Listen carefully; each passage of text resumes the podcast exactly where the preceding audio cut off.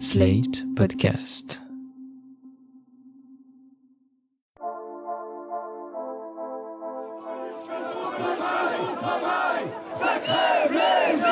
La police fait son travail Ça crève les yeux Grenade, flashball, interdiction Grenade, flashball, interdiction David Brédanstin a 40 ans. Il habite à Troyes dans l'Aube. Il a deux enfants. Je l'ai rencontré à la manif pour les mutilés le 2 juin à Paris. Dans quelles circonstances vous avez perdu un œil J'ai perdu euh, le 16 mars. Le 16 mars, euh, entre le Fouquet et le- la banque, quand ça avait déjà cramé et tout. Je marchais tranquille, en fait, je me suis écarté exprès pour euh, pas aller dans le conflit. Je marchais, je, me, je- hop, je lève la tête, je prends, ma, je prends ma cigarette, et je tourne la tête et je prends un tir d'LBD. Alors que je faisais rien du tout. À partir d'un moment en fait, que j'ai pris ça, j'ai dit mon œil il est mort. Est- Qu'est-ce qui s'est passé après? Street Medics sont venus rapidement. D'ailleurs, on, peut, on les remerciera jamais assez. Ils font un sacré boulot. Et euh, après, ils m'ont transporté euh, deux, trois fois parce que ça regazait devant nous. Même euh, par terre, à terre, moi, ça regazait. Alors que. euh, et du coup, on a attendu un peu. Après, on, est, on a été emmené par l'ambulance. Et qu'est-ce que vous pensez des- de vos recours possibles en fait? Dans le sens, j'ai porté plainte. Après, j'attends la convocation avec les GPN. Depuis le 16 mars, j'ai toujours pas été convoqué. Donc, euh, pour moi, euh, je vois même pas comment ça va. La suite de l'histoire, en fait, je vois même pas comment. Si j'arrive à gagner, ce sera. voilà. Vous avez quand même un espoir que le policier qui vous a fait ça soit condamné? Euh, J'aimerais bien voir sa tête. Je puisse lui parler, en fait, lui dire pourquoi tu m'as tiré dessus. C'est un jeu ou quoi? C'est pas. On fait pas de l'airsoft. On est. Voilà, on manif, on fait rien du tout. J'ai rien cassé de la journée, j'aurais pu. Parce que c'était le bordel, le 16 mars, c'était un gros bordel. J'ai rien cassé, j'ai rien pris, j'ai rien volé du tout, je me prends un tir de vélo. Je rentre même pas chez moi le soir, mes enfants ils étaient en stress. Donc euh, voilà. C'est- c'est, euh, on se demande pourquoi. Pourquoi? Et vous osez quand même retourner en manif? Ouais, c'est la première fois.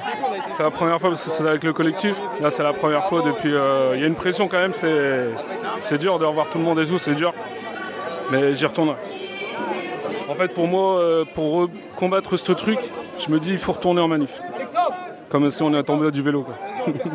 On remonte dessus. Depuis le début du mouvement des Gilets jaunes, le journaliste David Dufresne compte. Il compte les blessés. Fin novembre 2019, après 861 signalements sur sa plateforme en ligne, il recensait deux décès, 316 blessures à la tête, 25 éborgnés, 5 mains arrachées. À l'Oplace Beauvau, c'est pour un signalement. C'est ainsi qu'il interpelle le ministère de l'Intérieur sur Twitter. En face, le gouvernement brandit d'autres chiffres. Ceux des vitrines cassées, des enseignes pillées et des policiers blessés au nombre de 1963 selon le ministère de l'Intérieur. Et si, après la manifestation, on faisait les comptes? Qu'est-ce qu'il se passe juste après? Qui est désigné comme responsable et de quoi? Quels sont les recours côté manifestants et côté gouvernement face à ce qu'ils considèrent comme inacceptable Et qu'en dit la justice? En théorie, les personnes victimes de mauvais agissements de la part d'agents de la force publique peuvent le signaler à l'IGGN, l'inspection générale de la gendarmerie nationale, ou à l'IGPN, l'équivalent pour la police. Cet organe est décrié pour son manque d'indépendance et la rareté des sanctions prononcées à l'égard des policiers accusés de violence. En pratique, il est difficile pour les manifestants d'obtenir reconnaissance et réparation pour les préjudices subis, qui sont parfois des mutilations très graves. J'ai demandé à Pierre Douillard-Lefebvre, sociologue et blessé au LBD en 2007, de me raconter son parcours judiciaire. Ah bah là c'est une très longue histoire, peut-être il faut recontextualiser dans ce cas-là. Euh, donc les faits remontent euh, maintenant à plus de 11 ans. C'était le 27 novembre 2007, au tout dé- début du quinquennat de Nicolas Sarkozy. Et à ce moment-là, il y a euh, un mouvement étudiant et lycéen très important en France, le mouvement contre la loi LRU, donc une loi qui vise les, universités. Et parallèlement, euh, deux jeunes sont euh, fauchés par une voiture de police à Villiers-le-Bel en banlieue parisienne. Et donc ce, drame va susciter plusieurs jours d'émeutes particulièrement intenses. Et donc là, on est fin novembre euh, 2007. Donc voilà. Et c'est à ce moment-là que le gouvernement fait expérimenter ces armes qu'on appelle les lanceurs de balles de défense euh, 40 mm, qui sont aujourd'hui connus, à l'époque qui étaient absolument euh, inconnus, qui était expérimenté secrètement, qui avait été distribué à quelques policiers sur le territoire volontaire pour utiliser ces armes, hein, c'est important de le souligner. Donc on a mis dans des armes très dangereuses dans les mains des policiers qui étaient le plus susceptibles de, les utiliser en guise de phase d'expérimentation. Donc ces LBD, effectivement, ils sont utilisés à ce moment-là dans les quartiers et euh, contre les manifestations lycéennes, et notamment euh, à Nantes. Et euh, aux abords du parc du rectorat à Nantes, je reçois un choc indescriptible dans le visage. Je ne me suis pas effondré, je n'ai pas perdu connaissance, mais j'ai vu dans ma ligne de mire directement un policier cagoulé, donc avec un casque avec une bande bleue, donc c'est le signe distinctif de la compagnie départementale d'intervention. Ça, on l'apprendra plus tard. Euh, et avec un fusil, euh, une sorte de fusil à l'épaule, euh, une arme impossible à décrire. Et quand je l'ai raconté à mes proches, quand je l'ai raconté à mes parents, personne ne me croyait à la limite. C'était à quoi Un policier cagoulé avec un fusil à l'épaule qui tire sur des lycéens mineurs? Voilà, il y a eu un moment quand même de sidération. Et puis en fait, on a mené une enquête indépendante. Hein. on s'est méfié de la police des polices, de l'IGPN. On a bien vu qu'ils allaient absolument pas faire leur travail. Et donc on a mené notre propre enquête avec un groupe d'amis notamment des amis de mes parents, pour essayer de découvrir ce que c'était cette arme, qui était ce policier, ce qui s'était passé ce jour-là, etc. Et ça a été un travail de très longue haleine, mais qui a permis d'identifier ce policier, d'identifier l'arme avec les moyens qu'on avait, hein, évidemment, de recouper toutes les vidéos qu'on avait à l'époque avec les rares euh, téléphones portables qui prenaient des vidéos, etc. Et on a réussi à, contrairement à ce que fait l'IGPN en faisant exprès de ne jamais retrouver les tireurs, etc., on a pousser les autorités à nous donner le nom de ce policier. Si on devait décrire sa réaction, euh, elle était quasiment inhumaine. Il y a eu un procès à la barre du tribunal quand le juge lui a demandé qu'est-ce que vous avez pensé quand quand vous avez tiré. Il a dit touché. J'ai atteint la cible mais c'est assez intéressant pour se représenter la vision des policiers qui tirent. C'est-à-dire que face à eux, ils estiment qu'ils ont des belligérants, des cibles, quelque chose qui n'est pas humain. Il parlait, ce policier-là, de cibles à neutraliser. Voilà, un vocabulaire militaire, un vocabulaire de guerre qu'on entend sur des, théâtres de conflits de guerre. Sauf que là, il avait des lycéens de 15 et 16 ans en face de lui. Et donc ça, c'est assez intéressant parce que je pense que c'est exactement ce que se disent les policiers qui tirent sur des gilets jaunes en ce moment, par exemple. Il y a une déshumanisation des soi-disant cibles à neutraliser, que ce soit dans les quartiers populaires, dans les manifestations, à la fête de la musique, etc. Et donc son positionnement là-dessus n'a pas du tout évolué en fait au cours de ces années, au cours du procès et plusieurs années plus tard au cours du procès en appel. Ce qui s'est passé, c'est que, et là ça illustre vraiment la complicité de la justice énorme sur ces violences policières, c'est que ce policier-là, il a changé 4 ou 5 fois de version. Il a dit même qu'il n'avait même pas tiré, ensuite il a été obligé de reconnaître, ensuite que c'était pas sur moi, ensuite que c'était sur moi mais au niveau de mon, de mon torse n'importe quel petit délinquant qui change autant de versions, il se fait allumer par un juge. Là, les juges et le procureur ont euh, suivi euh, systématiquement ces, versions mensongères. Quand il y a des procès, c'est aussi dur quasiment que la blessure en elle-même parce qu'on revit ça. On est dépossédé de son affaire par des magistrats, des gens qui retranscrivent une histoire douloureuse avec des mots euh, assez abjects. Et on est face à un agresseur très bien défendu par des avocats très efficaces, payés par les impôts, hein, alors que les familles de mutilés J'en ai rencontré qui doivent même faire des emprunts, s'endetter pour, pour, défendre leur, fils ou leur petite soeur ou leur petit frère qui ont, été, qui ont perdu un œil. Vous voyez le, tout le côté abject de tout ça, c'est des choses qu'on ne dit pas, qu'on ne sait pas, mais qui se passent en fait pour des dizaines de familles en France en ce moment. Et, euh, le juge manifestait visiblement, ostensiblement, le fait qu'il ne croyait pas la version du policier, mais ça ne l'a pas empêché de relaxer en décision finale le policier, parce que jamais la justice ne tiendra tête à la police. Hein, comme disait Michel Foucault, ce n'est pas la police qui est au service de la justice, mais la justice qui est au service de la police. Il y a eu un appel deux ans après, euh, et euh, je, suis allé sans avocat tout simplement. Et en fait c'était beaucoup mieux parce que j'ai pu vraiment plaider tout seul. Et qu'est-ce que tu as dit à ce moment-là? Eh ben, j'ai enfin pu dire tout ce que j'avais euh, sur le cœur et en fait l'avocat du policier était beaucoup plus en difficulté lors de cette deuxième audience qu'à la première. Mais bon, la justice, partant du de la décision initiale à tout simplement dit nous confirmons la relaxe.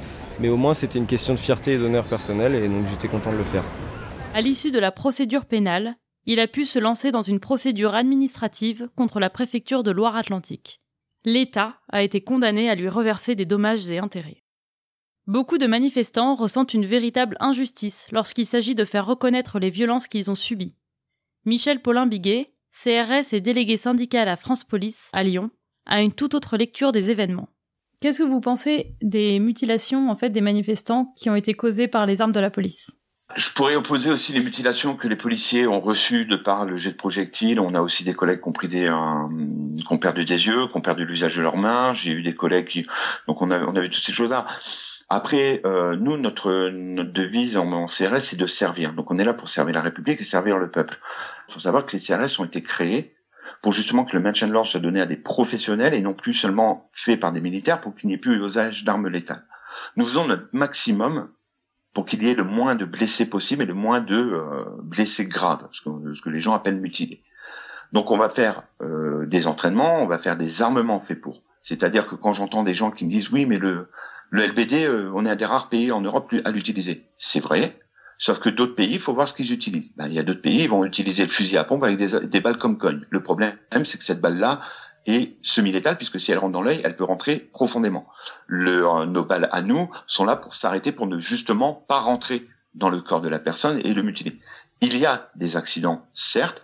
Après, le problème aussi, c'est qu'il faut se poser la question de savoir quand est-ce qu'on en fait usage de ces armes. On en fait usage quand on est attaqué. Et quand j'ai attaqué, c'est pas parce qu'on a reçu de gravillons. Quand on est fortement attaqué, on est obligé d'utiliser ces armes-là pour notre sécurité aussi. Parce qu'on est là pour assurer la sécurité de tout le monde, mais aussi la nôtre. Donc c'est vrai que quand il y a une arme qui est utilisée, il faut savoir qu'avant qu'elle soit utilisée, il y a trois sommations qui sont faites. Donc on, prévient les gens qu'on va utiliser l'armement, que ce soit l'armement euh, grenade lacrymogène, grenade des encerclements ou lanceur de balles de défense.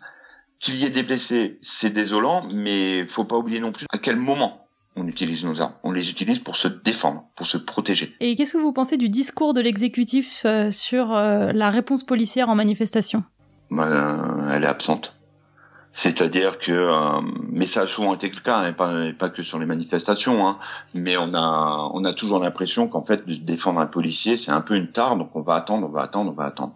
Moi, j'ai quelques exemples. Vous prenez l'affaire Théo, mes collègues étaient déjà coupables, c'est-à-dire que la présomption d'innocence, elle n'existait pas.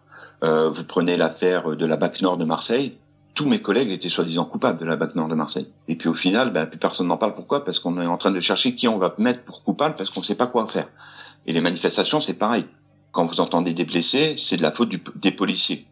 Donc le discours de l'exécutif, ce que nous on aimerait bien, c'est de la reconnaissance et du soutien. Un violeur a une présomption d'innocence, un policier n'en a pas. Il n'y a pas un, a pas truc illogique entre les deux.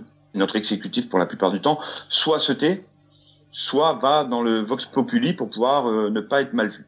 Pourtant, euh, Christophe Castaner ou Laurent Nunez ont dit qu'il n'y avait pas de violence policière et ont plutôt pris la, la défense des, des policiers. Ils ont également dit que le ministère euh, ferait appel en cas de condamnation de policiers, donc ça ressemble quand même à un soutien. Je suis d'accord, je suis d'accord, Monsieur Castaner, Monsieur Nunez ont dit ça. Ils ont aussi dit que le lendemain des manifestations, à chaud, ont quand même dit comme quoi les policiers seront sanctionnés. Mais l'enquête n'est pas encore faite. On est une des polices en Europe, une des seules à être autant surveillée par la police des polices. Alors souvent les gens disent l'instruction est faite par la police des polices, donc euh, c'est c'est fait pour aller dans leur sens. Non, c'est faux, puisque la police des polices, quand, nous, euh, quand on a une enquête à la police des polices, c'est retransmis au, procureur, même si la police des polices ne nous juge pas parce qu'administrativement, il n'y a rien à dire, le procureur peut nous juger au niveau judiciaire, pénal. Donc voilà, là, les, les phrases qu'ils ont eues, celles-là, oui, c'est euh, d'un côté rassurant. Comme je dis, j'ai envie de voir après, parce que ces phrases-là ont été dites pendant le mouvement social. Et des phrases, alors je, je, je, ne, je ne, juge pas Monsieur Castaner ou Monsieur Nunez, mais je dis juste que des phrases qui ont été dites au moment, pendant les émeutes de 2003, les émeutes de 2005, on a vécu des phrases où les gens nous soutenaient, exécutifs nous soutenaient, et puis quand les, les, émeutes se sont calmées, que les médias sont partis, et eh ben ça a été euh, la chasse à l'homme là. Les collègues, ben il y en a, ils ont ils ont pris sévère. Pourquoi? Parce qu'il fallait calmer la paix, acheter la paix sociale. Donc on a chargé des collègues donc moi j'attends de voir ce qu'il en sera vraiment. Après, si ce soutien-là est maintenu, je serai le premier à remercier et à féliciter monsieur, messieurs Castaner et Nunez, c'est sûr. Et qu'est-ce que vous pensez du traitement euh, judiciaire cette fois, euh, des, de la réponse policière? Ah bah après c'est toujours un petit peu la guéguerre ancestrale entre la police et la justice.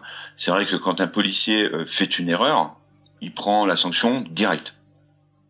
C'est vrai que par contre, moi, euh, je me souviens en police locale quand j'étais à la nuit à Saint-Ouen, il y en a, je les ai arrêtés. Euh, trois jours après, j'ai arrêté pour le même fait. Trois jours encore après, je les ai arrêtés pour le même fait. Et à chaque fois, ils avaient des rappels à la loi. C'est vrai qu'on trouve une sévérité plus forte envers les policiers qu'envers euh, certaines personnes que l'on peut croiser en service. Il faut savoir qu'un fonctionnaire de police, s'il est jugé et qu'il prend ne serait-ce qu'une seule journée de prison ferme, il est révoqué à vie. Parce qu'on dit que justement, il est représentant de l'État. Si c'était pareil pour tout le monde, on dirait, ok, bah, tout le monde est à la même enseigne, je suis d'accord. C'est pas pareil pour tout le monde. Et là, on trouve que ça peut être des fois un peu euh, plus dur pour nous que pour, euh, que pour d'autres personnes, que ce soit du citoyen lambda ou autre. Pourtant, les condamnations de policiers pour violence en manifestation sont peu nombreuses. Un agent prendra rarement de la prison ferme. Le gendarme responsable de la mort de Rémi Fraisse en 2014 à Sivins a bénéficié d'un non-lieu. Le policier, qui a violemment frappé un lycéen en 2016 devant le lycée Bergson, à Paris, a pris huit mois avec sursis. Mais sa condamnation n'a pas été portée sur son casier judiciaire, lui permettant de continuer à exercer son métier. Depuis un an, sur 372 enquêtes visant les forces de l'ordre pour violences illégitimes, majoritairement confiées à l'IGPN, 109 ont été classées sans suite. Souvent, on ne retrouve même pas l'auteur des blessures infligées à des manifestants, comme dans le cas d'un adolescent dont la mâchoire a été broyée par un tir de LBD alors qu'il sortait d'un magasin à Strasbourg le 12 janvier 2019. Seuls trois policiers ont été renvoyés devant un tribunal correctionnel depuis le début du mouvement. Une situation compréhensible selon Axel Ronde, secrétaire général Île-de-France du syndicat policier Vigie. Alors après moi, c'est pas à moi de commenter les décisions de justice. Maintenant, j'ai mon petit avis, c'est que on se retrouve dans des situations qui ne sont pas des situations lambda. On se retrouve avec une insurrection. Euh, le policier finalement était là pour éteindre l'incendie, mais bon, il faut proposer aussi une solution. Hein. C'est pas à la police de proposer des solutions de sociétales. Nous, on est là pour euh, voilà essayer de ramener l'ordre, mais bon, il y a eu des endroits pour ramener l'ordre, ça a été très très compliqué il y a quand même des blindés qui ont été déployés dans Paris, ce qu'on n'avait jamais vu depuis euh, la Seconde Guerre mondiale. Donc on se retrouve avec une situation qui n'était pas normale. C'est pas quelque chose euh, habituel. Donc forcément, la justice va forcément regarder oui, mais bon, les policiers, ils ont sont intervenus, euh, c'était pas aussi simple. Ils vont regarder ce qui s'est passé et forcément voir aussi quel travail ils ont fait en amont. Qu'est-ce qui s'est passé avant? On peut pas dire instantanément vous avez commis une erreur. Oui, mais bon, si s'est pris plein de coups de pavé pendant, je sais pas, euh, trois semaines, ouais, voilà, faut aussi voir le côté psychologique. Hein. Les policiers, euh, malheureusement, sont payent un lourd tribut au niveau au niveau psychologique. Hein. Je rappelle qu'il y a 38 euh, policiers là actuellement euh, où, où l'émission a été faite, hein. mais malheureusement euh, quand elle sera diffusée, il y en aura certainement le double. Depuis le début de l'année, 38 fonctionnaires de police se sont suicidés. Donc c'est pas c'est pas quelque chose vous voyez, hein, on peut pas jouer en disant oui le bel policier il fait n'importe quoi. Non, il est aussi, euh, bah, il est aussi une sensibilité et une fragilité euh, et, il a besoin aussi d'être accompagné. Et ça, c'est pas facile aussi à dire qu'un policier a besoin d'être accompagné, mais voilà. Et on a besoin d'être soutenu aussi. Malheureusement, malheureusement actuellement, on l'est un peu moins. Mais je tenais à rassurer quand même euh, vos auditeurs, hein, parce que forcément, on s'imagine que c'est l'omerta avec complicité de la justice, euh, de la police. Non, mais sachez que la justice n'est jamais très tendre avec des policiers quand ils commettent des écarts. Il suffit de regarder euh, les peines qui sont prononcées euh, pour certains policiers qui ont pu commettre des exactions, hein, des vols, des trafics. En général, ils prennent le double de ce que prennent un simple citoyen. Côté manifestant, le bilan est un peu plus lourd. Au moment d'enregistrer ce podcast, on compte plus de 3000 condamnations de gilets jaunes, dont 1000 à de la prison ferme. J'ai voulu parler de la différence de traitement judiciaire entre manifestants et forces de l'ordre avec Raphaël Kempf, avocat au barreau de Paris. J'ai effectivement lu récemment le tract d'un syndicat de policiers dire que les policiers étaient déjà condamnés. C'est un slogan politique, mais, mais tellement caricatural que ça n'a plus aucun sens. Pour quels faits vos clients sont-ils euh, présentés devant les tribunaux? Alors, on a ce fait de groupement qui est le, qui est le plus massif groupement en vue de commettre des violences, donc c'est l'intention. J'ai aussi des cas de personnes qui sont renvoyées devant les tribunaux à qui on reproche d'avoir jeté des projectiles en direction de la police. Donc ça, ce sont des faits de violence, on a des faits de dégradation, on a ensuite tout un tas de délits annexes du genre euh, refus de donner son ADN ou euh, de donner ses empreintes digitales, et pour lesquels on va avoir des personnes qui seront parfois euh, condamnées seulement à, à ces délits-là, et pas à un délit principal, si je puis dire. Par exemple, s'agissant de la question des violences il y a une vraie difficulté sur la caractérisation du délit de violence, dans le sens, selon moi, où euh, la preuve est rarement, voire jamais, euh, rapporter avec suffisamment de certitude que la personne a personnellement commis des violences. Vu qu'on se contente d'une simple fiche d'interpellation et du rapport extrêmement peu détaillé d'un policier, on n'a aucun élément de contexte, on n'a aucune vérification en fait des dires du policier par des éléments extérieurs objectifs. Il suffit malheureusement que le policier écrive jet de projectile en direction d'un policier sans qu'on sache en direction de quel policier, ni si ce policier prétendument victime a été touché, ni même quel est son nom, ni comment il a vécu cela, ni euh, comment la personne était habillée, etc., pour que la personne soit condamnée. L'exemple flagrant de, l'affaire de la pitié salpêtrière. On a une trentaine de personnes qui ont été placées en garde à vue pour avoir prétendument euh, assailli un service de réanimation de l'hôpital. Ce dont on s'est rendu compte en allant euh, voir les, les personnes placées en garde à vue dans ce dossier, c'est que l'enquête n'a pas été faite euh, par la police sous le contrôle du procureur. L'enquête a été faite par la presse et les journalistes. C'est la presse et les journalistes qui ont réuni les éléments à décharge qui ont permis que ces personnes puissent être libérées à la fin. Et, et pourquoi? Parce que les policiers sont aussi eux-mêmes, entre guillemets, euh, victimes de cette logique du maintien de l'ordre et cette logique de massification des interpellations et des gardes à vue. Parce que quand ils ont à gérer des dizaines, des centaines de gardes à vue, avec les obligations procédurales légitimes que ça implique, euh, les policiers ne peuvent pas faire dans le détail leur travail qui consiste à réunir euh, des éléments à charge et à décharge.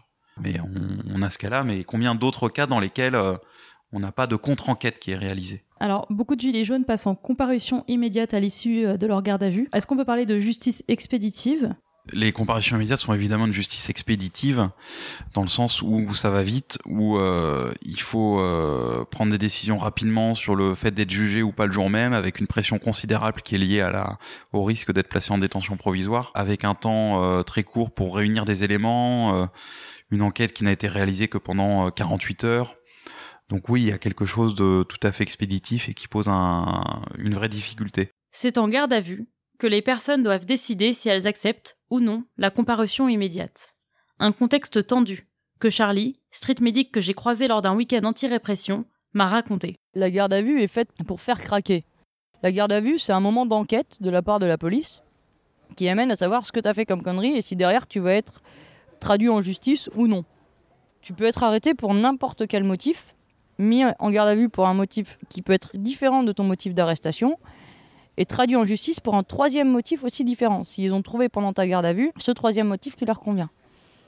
Moi, j'ai été arrêté pour violence sur agent des forces publiques, mis en garde à vue pour violence aggravée, et relâché parce que, ben en fait, rien du tout. La garde à vue était fausse, mais par contre, la pression était là quand même. Le but, c'était que je dise que j'avais fait une connerie, le but, c'était qu'ils aient leur coupable et que je sois leur coupable. Donc, ils vont retirer la notion du temps, ils vont empêcher d'accéder à des besoins primaires, boire, euh, aller aux toilettes, même manger, c'est compliqué parce que la, nourriture est déjà elle est pas bonne, mais en plus elle n'est pas forcément donnée dans les horaires dans lesquels elle devrait être donnée. Parce que s'ils la donnent dans, les horaires, bah, du coup on a de nouveau une notion du temps. Euh, ils vont empêcher de se reposer.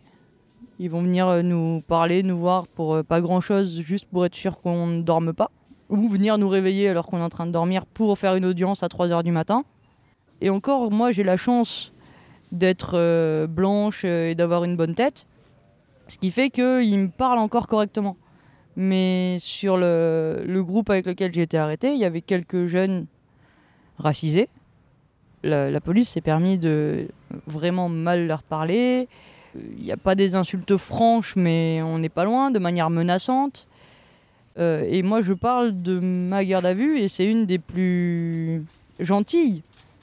En ayant échangé euh, avec différentes personnes, on a vu des gardes à vue avec des gens qui se font taper dessus, qui sont menottés euh, à, un banc, donc impossible d'être debout, impossible d'être allongé, impossible d'être réellement assis non plus parce que parce que c'est un peu bas, que les menottes sont serrées et que le moindre mouvement fait mal. On subit de la répression en garde à vue de manière insidieuse et psychologique et aussi de manière directe. Et il y a des choses à faire quand on en garde à vue. Il faut par exemple demander à un médecin. C'est important parce que ça ralentit les procédures. Donc sur les 24 heures qu'ils ont pour te faire craquer, ben, ils sont obligés d'attendre que tu aies vu le médecin avant de pouvoir attaquer leur, euh, leurs enquêtes. Et puis, faut faire passer le temps, il faut cramer le temps. Voir un médecin, ça permet de faire une sortie de sa cellule. Alors c'est savoir que le médecin, c'est pas un allié, hein, c'est un médecin flic. Mais ça reste, euh, ça reste une sortie de la cellule, ça reste un contact humain, ça reste. euh, euh, c'est pas forcément le meilleur humain, mais euh, ça fait qu'on n'est pas seul à se parler et qu'on on ne devient pas dingue à rester seul. Parce que, encore pire que l'enfermement, c'est l'isolement dans, dans lequel on se retrouve en garde à vue qui sont importants. Et tu avais une autre stratégie pour sortir de ta cellule plus souvent, c'était euh, Ça, c'est l'astuce quand on, quand on a ses règles, quand on est identifié meuf, c'est de dire qu'on a ses règles. Même si c'est pas vrai, on s'en fout. Ils iront pas vérifier. Et en fait, en faisant ça, en 5 heures, j'ai pu aller deux fois aux toilettes.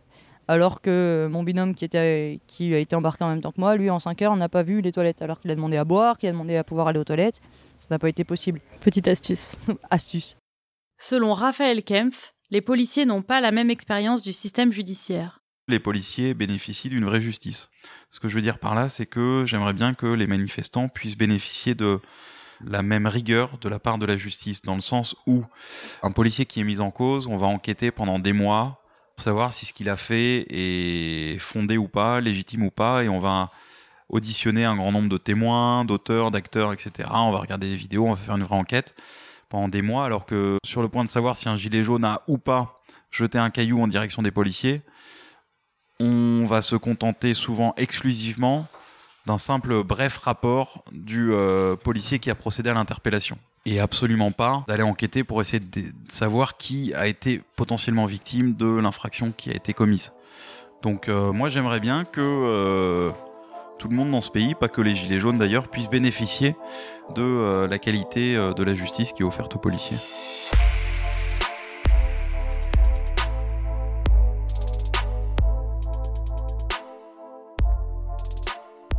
Venez d'écouter le sixième épisode du podcast Les Forces du désordre, un documentaire de Samia Basile produit par Slate.fr. N'hésitez pas à vous abonner sur votre plateforme d'écoute préférée, à laisser un commentaire et à le partager sur les réseaux sociaux. Tous les épisodes sont à retrouver sur Slate.fr.